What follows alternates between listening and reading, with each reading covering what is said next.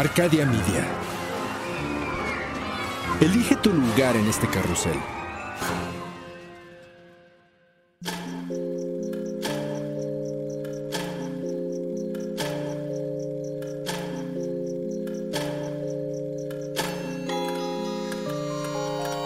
Cuando la oscuridad es interrumpida por tres campanadas, la intersección del día y la noche se transforma en un umbral listo para ser cruzado. Es aquí donde todo lo que existe se conjuga simultáneamente en pasado, futuro y eso que llamamos presente. Infinitos, sombras, imágenes. La realidad y aquello que no existe. Cierra los ojos, abre la mente. Sé bienvenido a Sapiens Arcana. En una apartada playa en el norte de España, dos amigos toman video a un tercero que está escalando unas rocas junto al mar. De pronto, ambos amigos abren los ojos desorbitadamente e intentan hacer señas a su compañero, que no ha visto lo que está sucediendo. La pared de piedra cubierta de plantas de un risco cercano de más de 10 metros de alto se divide misteriosamente y se desliza hacia un lado en silencio, dejando expuesto un hueco oscuro y misterioso. Los jóvenes piensan que es producto de algún terremoto o derrumbe, pero la tierra no vibra y el agua no se mueve, ni siquiera se siente viento. ¿Qué está sucediendo aquí? Súbitamente del hueco salen dos personas. Parecen totalmente normales, pero al verlos acercarse a su amigo, los dos jóvenes descubren que estos seres son más altos de lo normal. Su cabello es casi blanco, sus cuerpos delgados y su andar demasiado ágil y rápido para ser hombres comunes. Los jóvenes entran en pánico, le gritan a su amigo que tenga cuidado, pero el miedo es demasiado poderoso y aun cuando quieren correr a ayudarlo, no logran mover las piernas. Parece ser que los seres que han salido de la Tierra están igualmente sorprendidos. Y al percatarse de la presencia de los tres jóvenes, dan la vuelta y regresan al umbral de piedra, desapareciendo en pocos segundos. La pared de roca se mueve nuevamente, dejando sellado y escondido el misterioso hueco. Y con él, la verdad. La playa se inunda de preguntas. ¿Qué es lo que pasó? ¿Cómo se movió la tierra? ¿Quiénes eran esos seres? No eran humanos, ¿o sí? Estos jóvenes han sido expuestos a un fenómeno que no es nada nuevo. Es una idea fascinante que ha despertado la imaginación de millones de personas a lo largo de la historia. La existencia de lugares míticos, escondidos, puertas secretas a reinos enteros que yacen bajo tierra o en valles ocultos. Pueblos que aparecen y desaparecen. Montañas huecas o ciudades maravillosas que existen en un plano distinto al nuestro o en una trascendente frecuencia espiritual. Desde la Atlántida hasta el Dorado, la pasión por las civilizaciones perdidas en todo el mundo ha llenado la ambición y las agendas de aventureros, científicos, exploradores, religiosos, místicos, escritores, filósofos, maestros y prácticamente cualquier persona curiosa con ganas de descubrir qué más hay allá afuera. Una de las ciudades de leyenda más buscadas es Agartha, la tierra debajo de la tierra. Imaginemos que justo debajo de nuestro hogar, a cientos de kilómetros de profundidad, existe otra construcción de igual tamaño, en donde vive una familia similar a la nuestra. Esta casa subterránea ha sido hogar de docenas de generaciones de personas, cuyos antepasados bajaron desde la superficie hace más de 50 milenios a excavar, construir urbes impresionantes, desarrollando tecnología, ciencia y espiritualidad muy superiores a lo que tenemos hoy en día. Imaginemos entonces que esta civilización ha vivido oculta desde siempre, pero observa nuestro desarrollo sin que los podamos ver jamás. ¿Interesante? O tal vez desconcertante.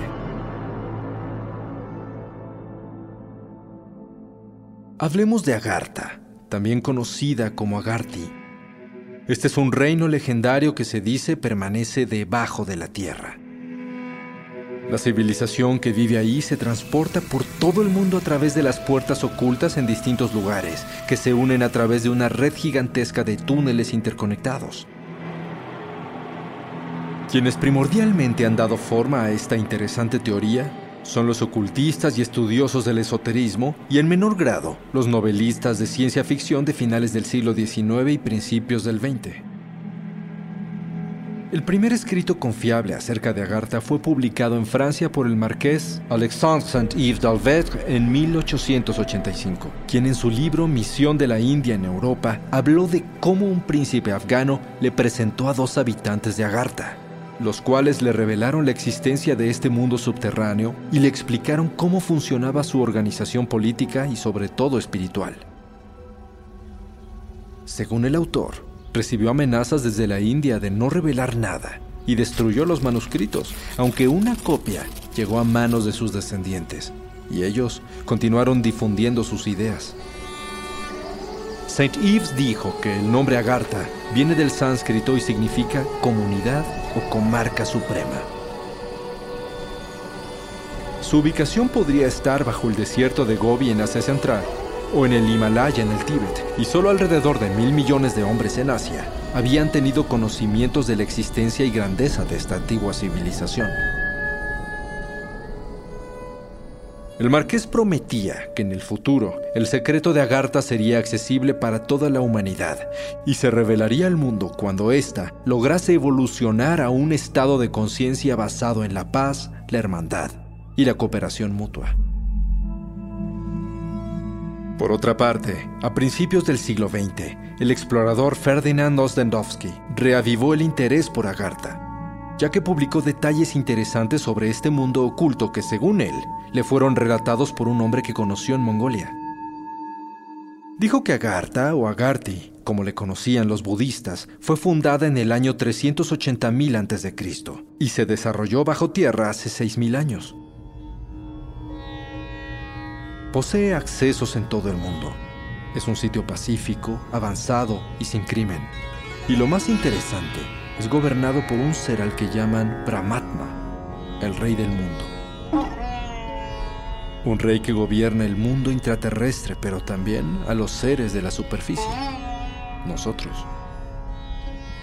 Si exploramos las leyendas del mundo antiguo, podemos encontrar algunas pistas de que tal vez Agartha no sea una idea tan descabellada. Hemos localizado numerosos relatos acerca de tierras ocultas en los antiguos escritos y relatos del Tíbet, Afganistán y la India, e incluso se dice que el mismo Dalai Lama es el representante del rey del mundo en la tierra externa. Estos conceptos y posibilidades inspiran a investigadores, escépticos, místicos y escritores por igual. Ideas que despiertan el hambre del ser humano por alcanzar un plano más elevado de espiritualidad y conocer una realidad diferente, así como tecnologías que parecen imposibles o sacadas de un cuento de ciencia ficción.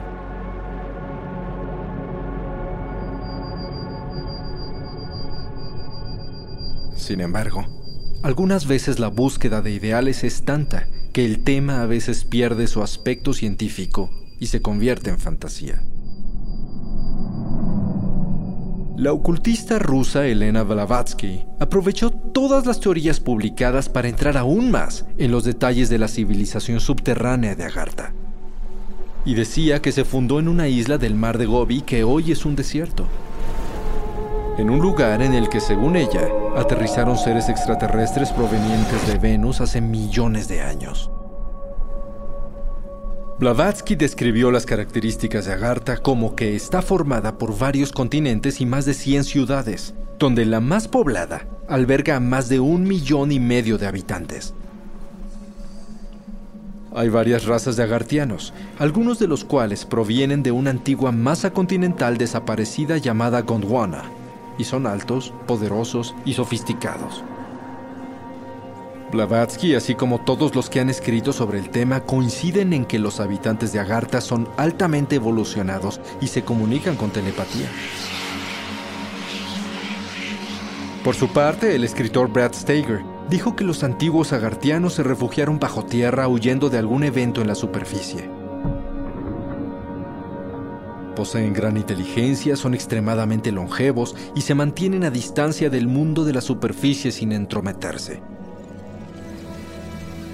La escritora Erlene Cheney afirmó en cambio que los fundadores de Agartha fueron las almas y descendientes de los sabios de una civilización diferente, los llamados Anunnaki, que huyeron bajo tierra ante la destrucción de la Atlántida. Finalmente, los ocultistas sostienen que la enseñanza de la fraternidad blanca universal trabaja para traer a la superficie la filosofía de Agartha. Se dice que algunos grandes iniciados como Rama, Buda y San Juan se trasladaron a Agartha y que incluso en nuestro tiempo los agartianos reencarnan en la superficie para difundir su ciencia, su organización y sistema de gobierno espiritual. Podríamos decir que todo esto es una locura, de no ser, porque a lo largo de la historia se han conocido relatos de personas que afirman haber sido testigos de la majestuosidad de Agartha y que han protegido sus secretos durante siglos. Hay historias misteriosas sobre entradas a ciudades subterráneas cerca de la cueva de los tallos en Ecuador. Así como de aperturas secretas en los Andes, el Himalaya, el Tíbet, las montañas de Siberia e incluso en un lugar oculto en la gran esfinge de Giza.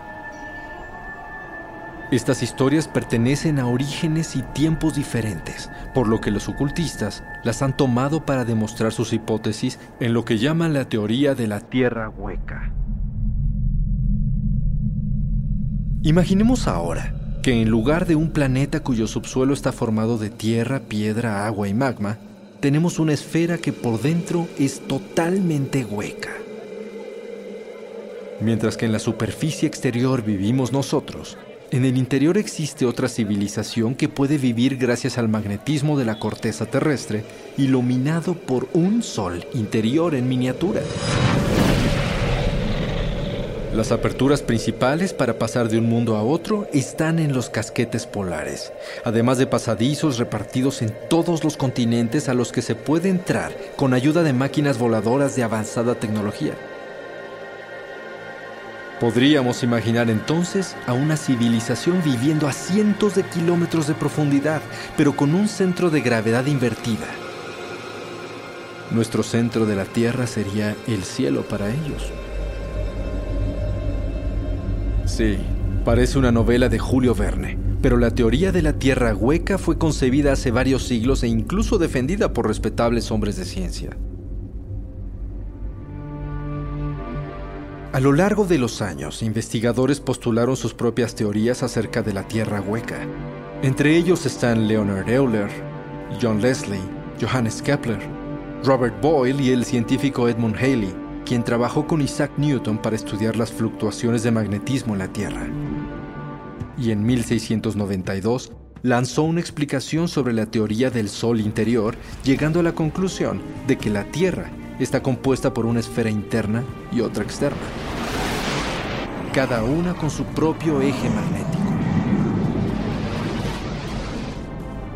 Otro dedicado entusiasta de la teoría fue el norteamericano John Cliff Symes, quien en 1780 habló de un mundo interior que contaba con montañas, bosques, mares y lagos, así como una sociedad de seres que habría hecho grandes obras y descubrimientos. Llegó a proponer al Congreso de Estados Unidos la formación de una expedición al Polo Norte en donde él afirmaba que estaba una gigantesca entrada a este mundo interior. Desafortunadamente, Symes murió antes de cumplir su deseo. Más tarde se asignó 1.300.000 dólares a su proyecto de exploración que se hizo realidad y la expedición partió en 1838. Se reveló que el gobierno no buscaba aquella mítica entrada, sino tomar el control de las tierras del Ártico con fines políticos. La expedición al mando de Charles Wilkes duró cuatro años y enriqueció el conocimiento geográfico del polo sin encontrar señales de una entrada al interior de la Tierra. En paralelo, ocultistas afirman que la ciudad más importante de Agartha es llamada Shambhala, siendo esta su capital y el lugar en donde vive el rey del mundo. Sin embargo, Shambhala también es una ciudad mística reconocida popularmente por varias tradiciones. Algunos afirman que se encuentra escondida entre las montañas de la cordillera del Himalaya. Varios escritores hindúes y tibetanos la mencionan y le dan diferentes ubicaciones, pero por encima de todo, otorgan a la ciudad un simbolismo espiritual. En la religión hindú, por ejemplo, Shambhala aparece en el texto del Mahabharata y es donde nace el avatar del dios Vishnu, un guerrero de gran fuerza llamado Kalki, quien en otras leyendas aparece como el señor del universo o el rey Rudra Chakren, quien recorrerá la tierra con un gran ejército luchando contra el mal, para repelerlo, eliminarlo y comenzar una nueva era de pureza. Aun cuando las leyendas difieren, una idea es común. La ciudad de Shambhala está llena de poder y energía luminosa. Los esoteristas, por ejemplo, denominan a Shambhala como Sancta Sanctorum, la morada del Altísimo, un lugar sagrado lleno de iluminación en donde la voluntad de Dios es conocida. E incluso la colocan en Sudamérica, en tierra de los mayas. Nadie sabe su ubicación exacta pero es Tenzin Gyatso, el actual Dalai Lama, quien ha dado la pista más importante acerca de esta mítica ciudad secreta. Durante una iniciación en 1985, afirmó que aquellos que tienen una afiliación especial pueden realmente ir a esta ciudad mediante su conexión kármica. Sin embargo, Shambhala no es un lugar físico que podamos alcanzar en esta realidad sino tal vez sea un estado espiritual, y para visitarlo no hay que alcanzar las alturas de las montañas. Hay que recorrer un largo camino interno, llevar una vida pura y generar el karma adecuado para lograr la evolución. Shambhala, Agartha, ciudades ocultas, civilizaciones perdidas, seres poderosos, razas antiguas. ¿Todo esto será posible? Quizás estas teorías sean ciertas y existen seres superiores a nosotros observando todo lo que hacemos. Tal vez la entrada hacia alguno de estos lugares está más cerca de lo que pensamos. Quizás su tecnología forma parte de nuestro futuro. Así que valdría más la pena pensar en intraterrestres que en extraterrestres. Podemos creer o no que bajo nuestros pies, sobre las montañas o en dimensiones alternas, existen lugares que guardan millones de respuestas ocultas. Pero lo que sí podemos dar por seguro es que son conceptos utópicos y fascinantes. Y por ello, jamás dejaremos de buscarlas y no nos detendremos hasta encontrarlas.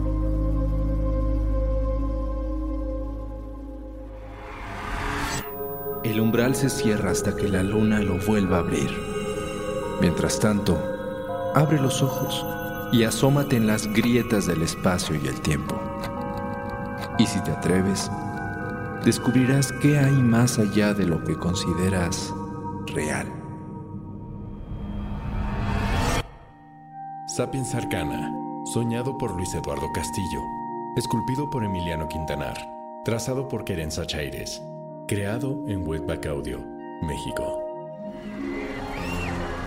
Arcadia Media.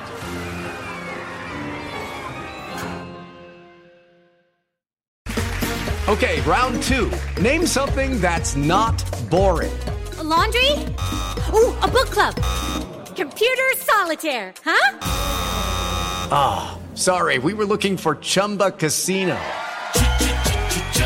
That's right. ChumbaCasino.com has over 100 casino style games. Join today and play for free for your chance to redeem some serious prizes. ChumbaCasino.com. No purchase necessary. Full prohibited by law. 18 plus terms and conditions apply. See website for details.